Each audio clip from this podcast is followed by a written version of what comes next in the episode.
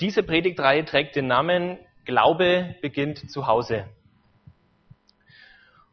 Und ähm, eine Grundaussage, die vor allem mir wichtig geworden ist bis jetzt, wir hatten schon drei Einheiten zu dieser Reihe, dass wir keine U-Boot-Christen sein sollen, die ihren Glauben nur Sonntagmorgen oder bei Gemeindeveranstaltungen leben, sondern dass echter Glaube zu Hause beginnt und dass man das im Leben eines jeden Einzelnen in jeder Situation, ob allein und unbeobachtet oder in der Gemeinde, äh, zu sehen sein soll.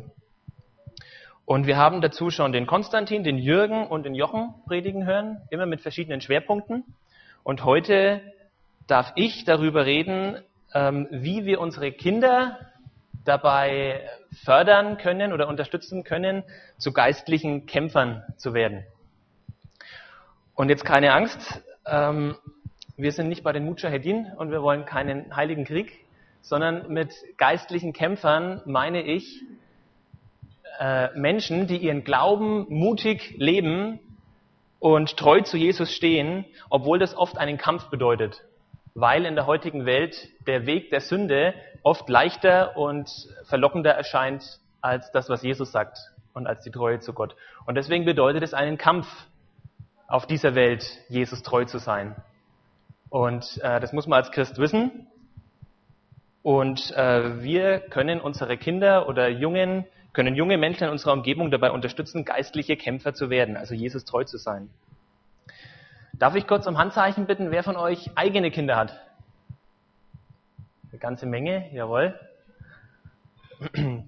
Mein Sohn ist äh, 14 Wochen alt.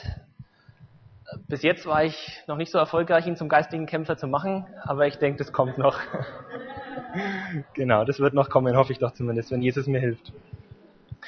Aber auch diejenigen von euch, die keine eigenen Kinder haben, bitte jetzt nicht aufstehen und rausgehen oder zumachen, sondern die Predigt ist genauso für euch wichtig, weil es ähm, heu, die, die heutige Predigt damit überschrieben ist, die Erneuerung der erweiterten Familie. Und mit dieser erweiterten Familie sind Menschen gemeint, mit denen wir zwar nicht direkt verwandt sind, zumindest nicht blutsverwandt, aber die einen großen Einfluss auf einen selbst ausüben oder auf die man selbst einen großen Einfluss ausübt.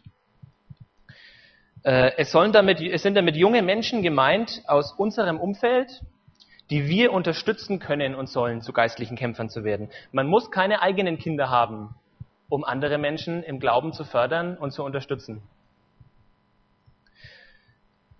Ich selber habe das auch in meinem Leben ganz stark erfahren. Ich könnte eine ganze Liste von älteren Geschwistern aufzählen, die mich gefördert haben, die mich mit meinem Lauf mit Gott unterstützt haben.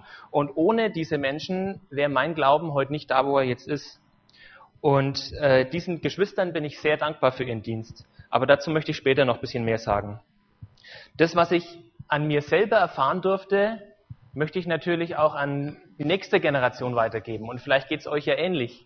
Vielleicht kennt ihr auch Leute, denen ihr es zu verdanken habt, dass ihr im Glauben Fortschritte gemacht habt. Und genau solche Leute könnt ihr auch wieder sein, die andere unterstützen. Ich ähm, habe zehn Jahre lang auf, auf Kinderfreizeiten mitgearbeitet. Vier Jahre davon habe ich meinen ganzen Jahresurlaub auf Freizeiten verbracht. Noch bis vor kurzem war ich Mitarbeiter im, im Jungscher-Team in der Gemeinde und momentan arbeite ich im Teenie-Kreis mit. Und ob ich die Arbeit gut mache oder nicht, das kann nur Gott beurteilen. Ich kann da noch sehr viel dazulernen, aber was ich sicher sagen kann, dass es nichts Schöneres gibt, als Menschen, insbesondere junge Menschen, in ihrem Weg mit Gott begleiten zu dürfen und fördern zu dürfen. Hat, wer, wer von euch hat denn schon mal Jugendarbeit, Kinder, Kinderarbeit, Jugendarbeit oder Kinderarbeit gemacht? Auch ziemlich viele. Ich bin mir sicher, dass die meisten von euch mir zustimmen können und sagen können, dass es wirklich sehr viel Spaß macht. Kindern und Jugendlichen von Gott zu erzählen. Und das biblische Beispiel, an dem wir uns heute orientieren, ist die Beziehung zwischen Paulus und Timotheus. Paulus hatte keine eigenen Kinder.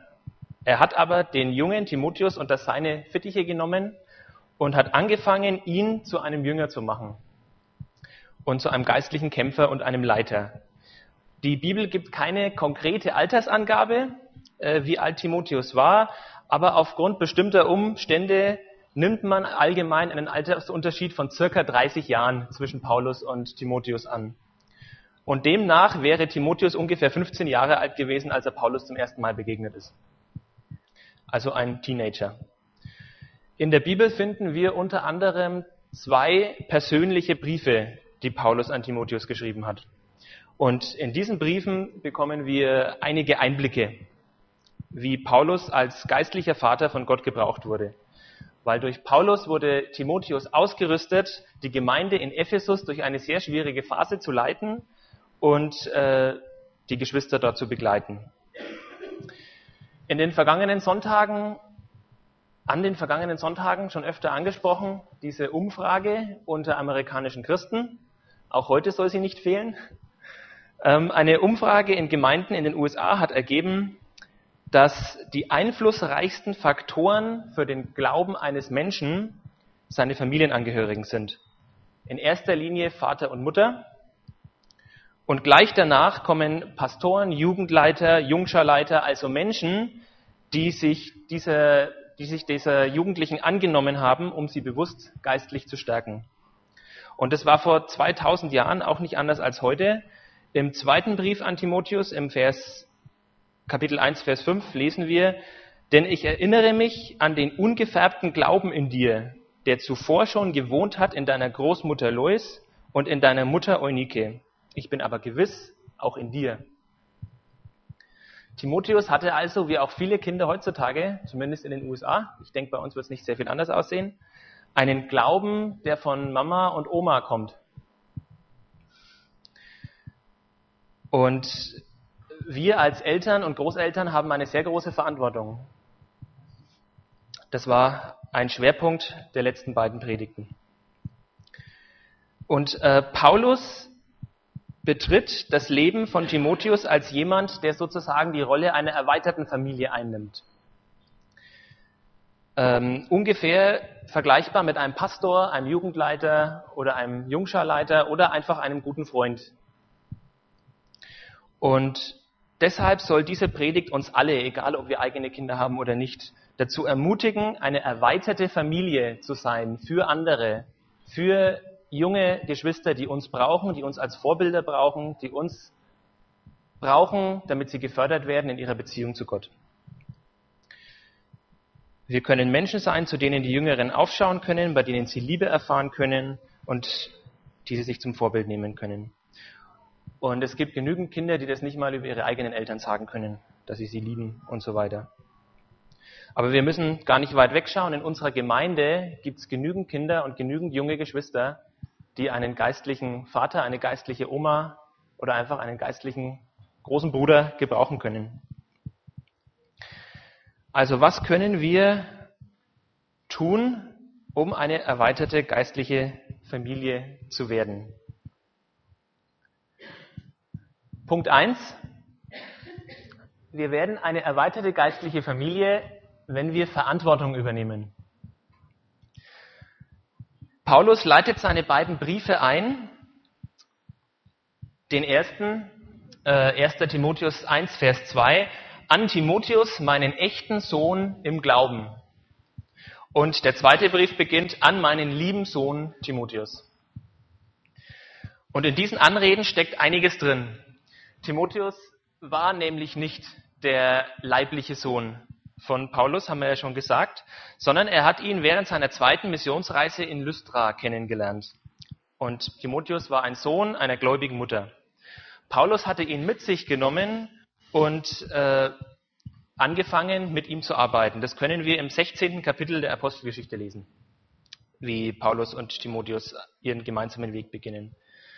Und obwohl er, wie gesagt, nicht mit ihm verwandt ist, nennt Paulus ihn Sohn. Und damit drückt er etwas ganz deutlich aus. Ich übernehme Verantwortung für dich. Ich möchte ein Vater für dich sein. Wir können mal selber nachdenken, ob wir das auch schon mal gemacht haben.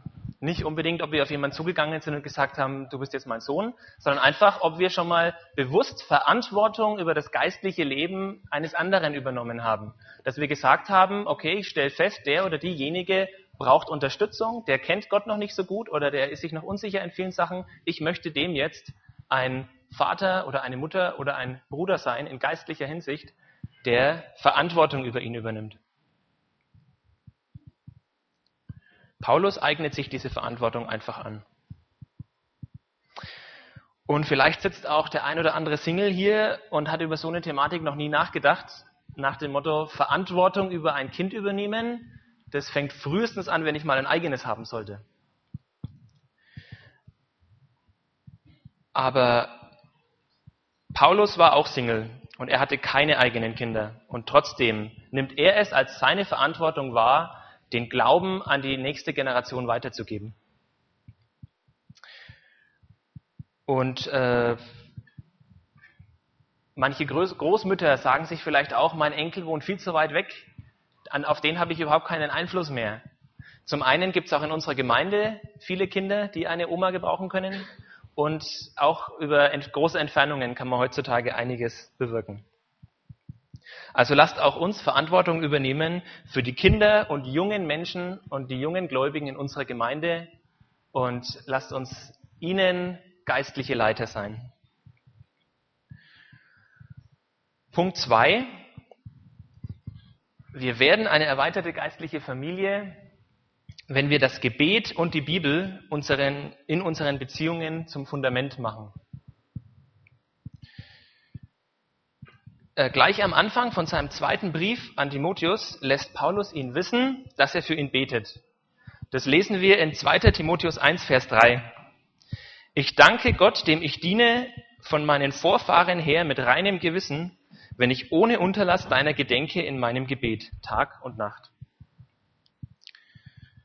Beten wir regelmäßig für unsere Kinder oder beten wir für andere in der Gemeinde? Und was auch wichtig ist, wissen die anderen, dass wir für sie beten?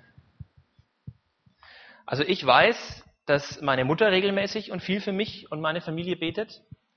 Und allein das Wissen darum stärkt mich und gibt mir Kraft und, äh, und trägt mich. Und das spüre ich wirklich in meinem Leben. Allein das Wissen, es sind Leute da, die beten für mich.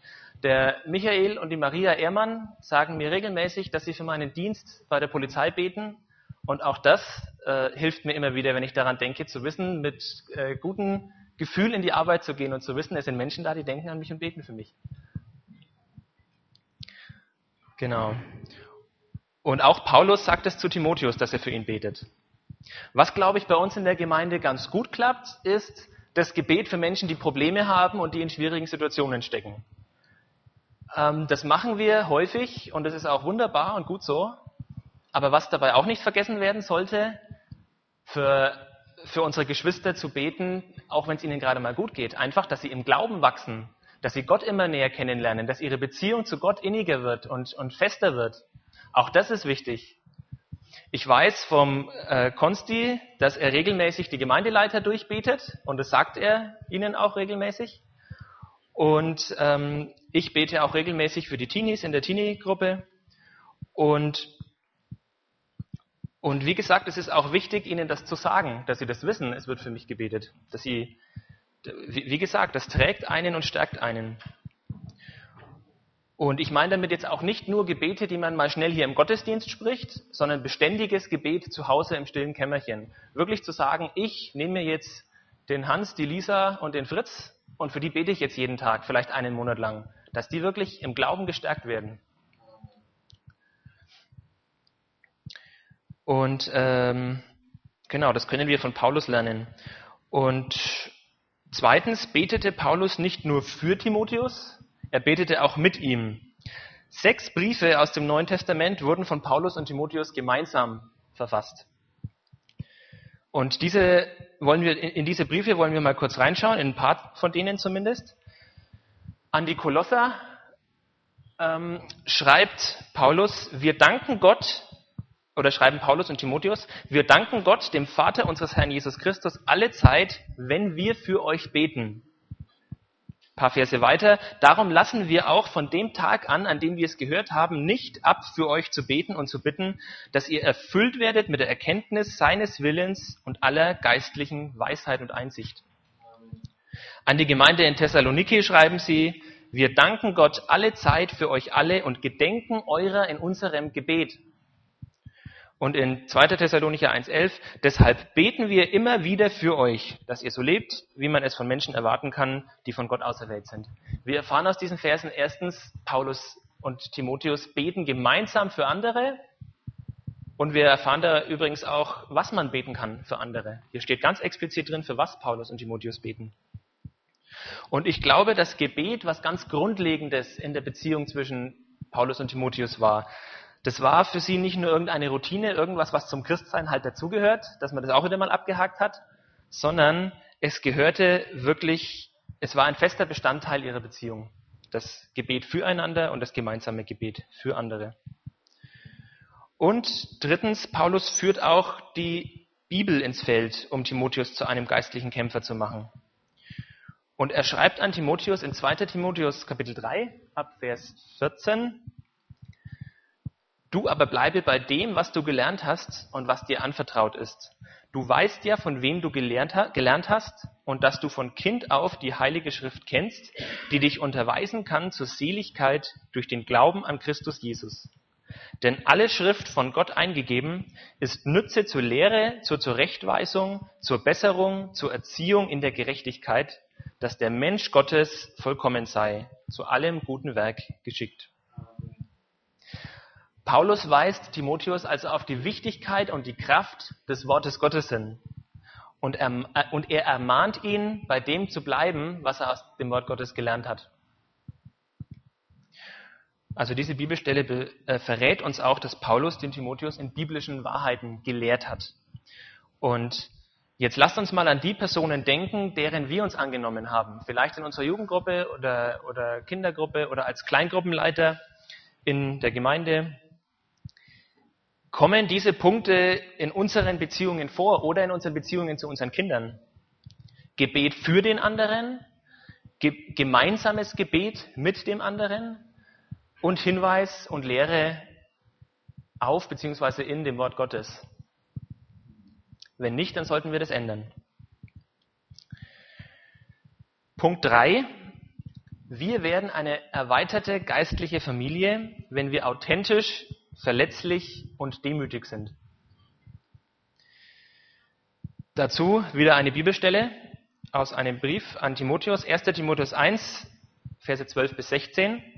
Ich danke unserem Herrn Christus Jesus, der mich stark gemacht hat und für treu erachtet hat und in das Amt eingesetzt, mich, der ich früher ein Lästerer und Verfolger und ein Frevler war. Aber mir ist Barmherzigkeit widerfahren, denn ich habe es unwissend getan im Unglauben. Es ist aber desto reicher geworden die Gnade unseres Herrn samt dem Glauben und der Liebe, die in Christus Jesus ist. Das ist gewisslich wahr und ein Wort des Glaubens wert, dass Christus Jesus in die Welt gekommen ist, die Sünder selig zu machen, unter denen ich der Erste bin. Aber darum ist mir Barmherzigkeit widerfahren, dass Christus Jesus an mir als erstem die Geduld erweise, zum Vorbild denen, die an ihn glauben, die an ihn glauben sollten zum ewigen Leben. Viel Text. Unterm Strich ist es ein Schuldeingeständnis vor Timotheus, ähm, dass auch er ein Sünder ist und dass er Gnade braucht. Und so ein Eingeständnis erscheint vielleicht gar nicht so besonders, weil wir wissen ja, wir sind alle Sünder, das sagt uns die Bibel und da ist unterm Strich keiner besser als der andere. Aber wir sollten dabei bedenken, dass das ein persönlicher Brief eines Leiters an seinen Schüler ist. Und er sagt zu seinem Schüler praktisch, ich bin der Schlimmste unter allen Sündern. Und das bedeutet wirklich Demut. Paulus bringt es fertig, seinem geistlichen Sohn, den er zu einem geistlichen Kämpfer machen möchte, zu sagen, ich bin, äh, zu sagen, ja, ich bin der Schlimmste unter allen Sündern. Und was glaubt ihr ist mehr, äh, was, was glaubt ihr ist motivierender für einen Schüler? Zu sagen, ich bin der Lehrer, du bist der Schüler? Oder zu sagen, ich bin noch am Lernen, genau wie du, und ich brauche die Gnade Gottes, genau wie du? Ich denke, das Letztere ist motivierender und authentischer. Und das Prinzip funktioniert im Übrigen, habe ich mir sagen lassen, auch bei der Erziehung der eigenen Kinder wenn wir ehrlich zu ihnen sind und ihnen die Erlebnisse aus unserer Jugend erzählen, bei denen wir falsch gehandelt haben und die Folgen, die wir tragen mussten, dann wird sie das, glaube ich, eher davon abhalten, die gleichen Fehler wiederzumachen, als wenn wir ihnen immer nur vorpredigen, was richtig und was falsch ist. Und dein Papa hat es ja schon immer gewusst und so weiter. Sondern Authentizität, spricht man das so aus, Peter? und, ähm, und Demut. Genau. Auch als Jugendleiter, Kleingruppenleiter oder Pastor darf man ruhig mal zeigen, dass man selbst auch nicht perfekt ist. Und wenn wir also ein geistlicher Vater oder Leiter sein wollen, dann lasst, ähm, dann lasst uns darüber nachdenken, sind wir demütig? Können wir Fehler auch selbst mal eingestehen oder machen wir immer alles richtig? Der vierte Punkt, wie wir eine erweiterte geistliche Familie werden können. Wenn wir Kinder ermutigen und vorbereiten, ihre Gaben zu gebrauchen. Dazu 1. Timotheus äh, 4, Kapitel äh, Verse 12 bis 14. Niemand verachte dich wegen deiner Jugend, schreibt Paulus zu Timotheus. Du aber sei den Gläubigen ein Vorbild im Wort, im Wandel, in der Liebe, im Glauben, in der Reinheit. Fahre fort mit Vorlesen, mit Ermahnen, mit Lehren, bis ich komme. Lass nicht außer Acht die Gabe in dir, die dir gegeben ist, durch Weissagung mit Auflegung der, Handauflegung der Ältesten. Und im zweiten Timotheusbrief, aus diesem Grund erinnere ich dich daran, dass du erweckest die Gabe Gottes, die in dir ist, durch die Auflegung meiner Hände. Paulus ermutigt Timotheus, seinen Dienst in der Gemeinde fortbildlich fortzuführen und seine Gaben zu gebrauchen. Jetzt sind in diesen Bibelstellen speziell Geistesgaben gemeint, die Timotheus durch Auflegung der Hände des Paulus erhalten hat. Aber ich äh, möchte diese Bibelstellen trotzdem auch einfach nutzen, äh, uns zu ermutigen, unsere Kinder zu ermutigen, allgemein ihre Gaben zu gebrauchen. Jeder von uns hat andere Talente und ähm, Fähigkeiten, die Gott ihm in die Wiege gelegt hat und die ihn von anderen unterscheiden. Und den Kindern und Jugendlichen dabei zu helfen, diese, diese zu entdecken, sie zu ermutigen und auch zur Ehre Gottes zu gebrauchen, ist die Aufgabe der Eltern und geistlichen Leiter. Ich habe es am Anfang schon mal kurz erwähnt. Als ich mit 15 Jahren zum ersten Mal in einem Kinderzeltlager mitgearbeitet habe, das war damals in meiner Gemeinde in Dorfen in Niederbayern, falls das jemand kennt, da haben wir ein, ein Zeltlager veranstaltet und ich durfte da mitarbeiten als Ältester aus der Jugend. Und da hat mich der Gemeindeälteste, der Kai, gefragt, ob ich mal eine Andacht halten möchte für die Kleinen, für die sechs bis achtjährigen oder so. Und äh, ich habe das noch nie gemacht vorher und deswegen ist er extra zu mir nach Hause gekommen, hat sich mit mir auf die Terrasse gesetzt und wir haben zusammen eine Andacht ausgearbeitet, die ich dann im Zeltlager halten durfte. Außerdem hat der Kai mich oft mitgenommen, wenn er irgendwo einen Büchertisch gemacht hat, wo christliche Bücher und Traktate verteilt worden sind. Und ich habe ganz, eine ganze Menge mit ihm damals schon erleben dürfen. Ähm, dann habe ich ja schon erwähnt, dass ich viel in Zeltlagern mitgearbeitet habe, bei Wort des Lebens am Starnberger See. Und da ist der Alex, der ähm, da verantwortlich ist für die Jungschararbeit, irgendwann mal auf mich zugegangen nach ein paar Jahren und hat gefragt, ob ich nicht mal eine Andacht halten möchte. Also dort auch im, im, im Zeltlager, dann für die etwas Älteren schon, bis 13-Jährigen. Und das habe ich gemacht und dann durfte ich auch irgendwelche Seminare und Workshops ab und zu mal leiten. Anfangs mit jemandem, der mich dabei unterstützt hat, später dann auch alleine. Und so bin ich langsam an meinen Aufgaben gewachsen. Und als ich 2005 hier in die Gemeinde gekommen bin, durfte ich gleich von Anfang an die Jugendarbeit mitgestalten. Und äh, nach einiger Zeit sind die Gemeindeältesten auf mich zugegangen und haben mich gefragt, ob ich mir vorstellen könnte, nicht mal eine Einleitung zu halten. Gottesdiensteinleitung, einen kurzen Gedanken weiterzugeben. Habe ich gemacht und irgendwann kamen sie dann mal auf mich zu und haben gefragt, ob ich mir vorstellen könnte, nicht mal am Predigen zu versuchen.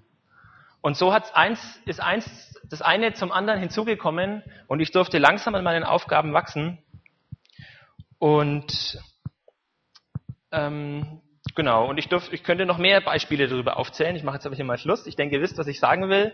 Alle diese Leute, die ich jetzt aufgezählt habe, der Kai, der Alex, die Ältesten unserer Gemeinde, hätten alle sagen können, auch wir haben erfahrenere und bessere Leute, die da viel talentierter dafür sind, die machen das schon. Aber sie haben gesagt, wir gehen auf die jüngeren Leute zu und versuchen die langsam an diese Aufgaben ranzubringen. Und dafür bin ich sehr dankbar. Und äh, wären andere nicht auf mich zugegangen und hätten mich ermutigt, mich im Reich Gottes zu investieren, dann wäre mein Leben ganz anders gelaufen. Und ich hätte nicht annähernd so viel mit Gott erlebt. Und äh, ich habe in den letzten Jahren auch nicht nur bei Arbeitsbereichen mitarbeiten dürfen, wofür ich wirklich begabt war. Aber wir werden, glaube ich, nie erfahren, äh, wo unsere Gaben liegen und was wir können und nicht, wenn wir keine Gelegenheit bekommen, es auszuprobieren. Und ähm, uns darin zu üben. Und etwas, was ich am eigenen Leib erfahren durfte und was mich, mich gefördert und unterstützt hat, das möchte ich natürlich auch an die nächste Generation weitergeben. Und ich will uns als ganze Gemeinde ermutigen, lasst uns unseren Nachwuchs helfen, ihre Gaben zu entdecken und sie auch zur Ehre Gottes einzusetzen. Hier in unserer Gemeinde, äh, wir haben genügend Arbeitsbereiche, wo man mitarbeiten kann, auch als junger Mensch. Und wir haben glücklicherweise auch viele ältere, erfahrene Geschwister, die das sehr gut können. Aber wie gesagt, ähm, lasst uns unsere Jugend fördern. In 2. Timotheus 4 kann man übrigens auch nachlesen, wie Paulus den Timotheus ermutigt, an seinem Dienst festzuhalten, auch wenn es mal schwieriger wird und Gegenwind aufkommt. Auch daran sollten wir denken, dass unsere Kinder, wenn sie sich endlich mal erproben dürfen und, und einen Dienst in der Gemeinde übernehmen und es klappt nicht gleich auf Anhieb, dass wir nicht gleich mit erhobenem Zeigefinger auf sie zugehen und sagen, Chance, Chance vertan, das war's, Gott will dich nicht gebrauchen, sondern dass wir sie wirklich ermutigen und sie wieder aufstehen lassen und ihnen vielleicht sagen, was nicht so gut war und wie sie es besser machen können, äh, ihnen einfach eine Chance geben, sich zu üben und zu entdecken, wo Gott sie gebrauchen möchte. Christen entmutigen tut der Teufel. Und wir sollten ihn nicht dabei unterstützen, sondern wir wollen uns gegenseitig ermutigen. Und der fünfte Punkt, wir werden eine erweiterte geistliche Familie, wenn wir ein Beispiel für das Leben als Christ geben. Und der Bibeltext dazu aus dem zweiten Timotheusbrief, Kapitel 3. Du aber bist meiner Lehre gefolgt, hast dich an die Grundsätze gehalten, nach denen ich lebe, und hast dich auf dasselbe Ziel ausgerichtet wie ich.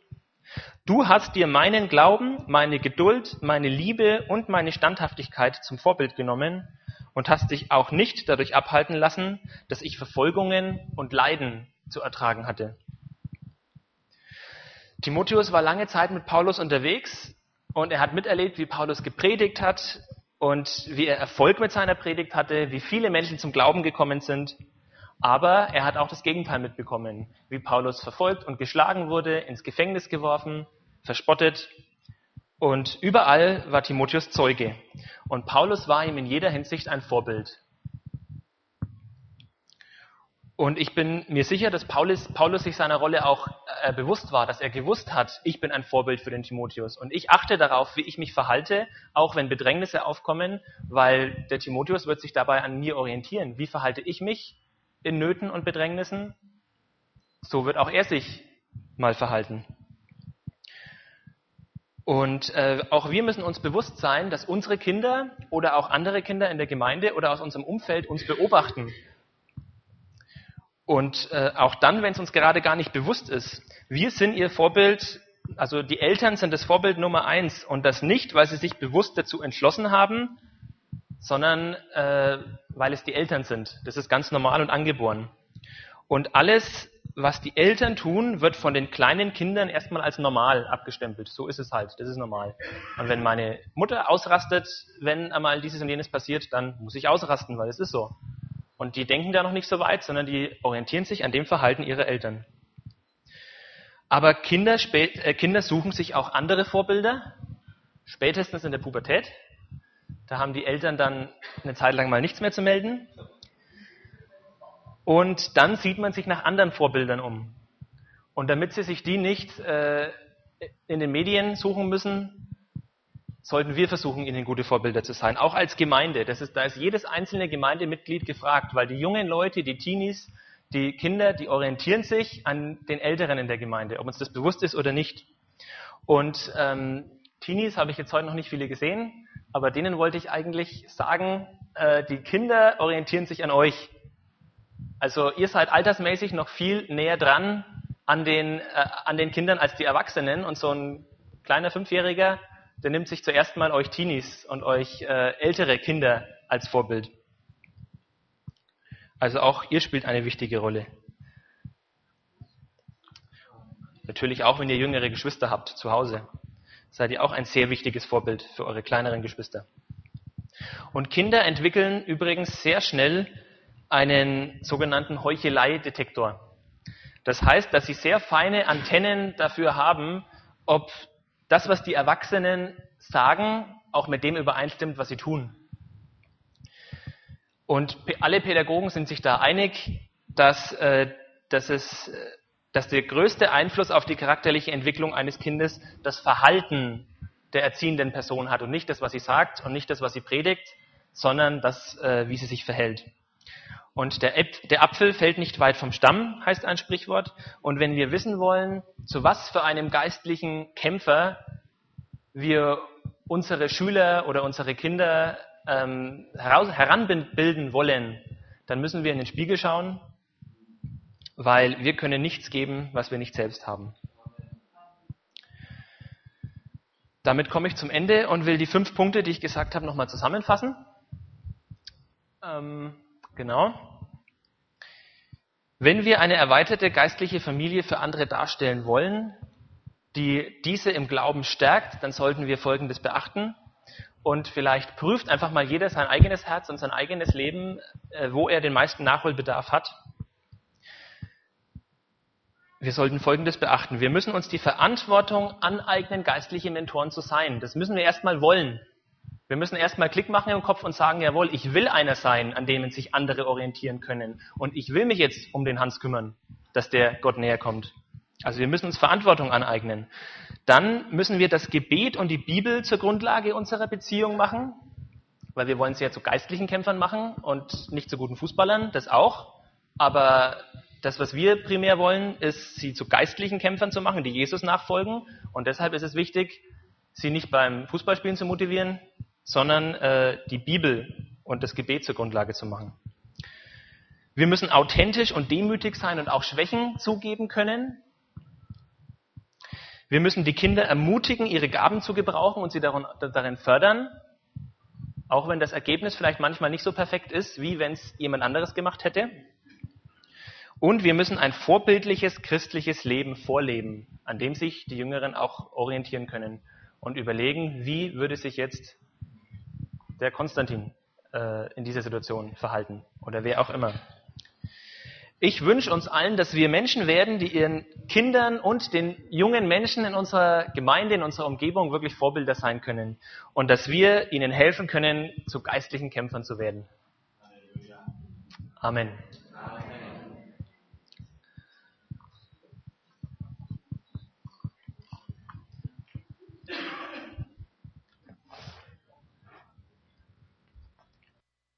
Herrn. Danke, Michi. Das war ein gutes Wort. Das war ein Wort vom Herrn. Und ähm, ja, ich bitte, vielleicht können wir einfach nochmal gemeinsam aufstehen. Ich möchte uns auch nochmal dafür segnen. Ähm,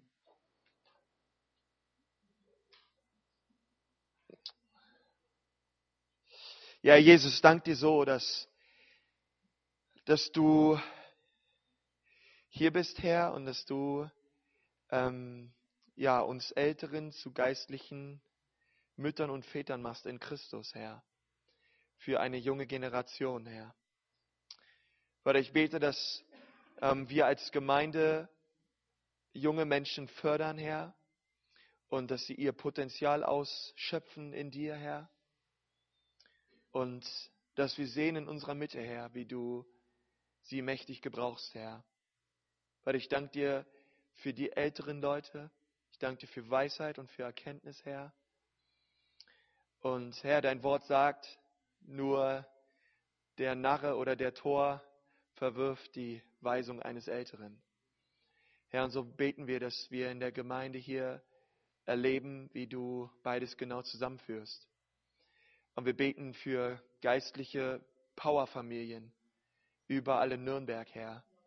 Herr, dass die Familien in unserer Gemeinde, Herr, ähm, ein geistliches Zuhause sind für die Kinder Vater, wir beten, dass du die Eltern äh, weise machst, Herr, dass sie dich erkennen, Jesus.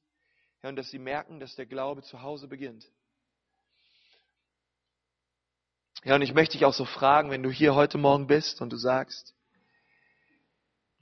ja, das stimmt, ich kann nur das geben, was ich selber habe und ich merke, ich bin aber irgendwie, irgendwie lau geworden. Ähm, ich habe irgendwie nichts zu geben. Ich möchte zwar gerne Leute auch in Jüngerschaft führen, aber ich merke auch mein Glaube und meine Nachfolge ist über die Jahre oder auch die Jahrzehnte total eingeschlafen. Und ehrlich gesagt, ich habe gar nichts zu geben. Ich merke, Leute geben ihr Leben Jesus und die haben so eine Leidenschaft und so ein Feuer und das ist bei mir schon lange weg. Aber heute Morgen möchte ich es neu haben. Ich möchte neu Gott bitten, dass er mein Herz anzündet an diesem Morgen, weil auch ich möchte ein geistlicher Geber sein und kein geistlicher Nehmer.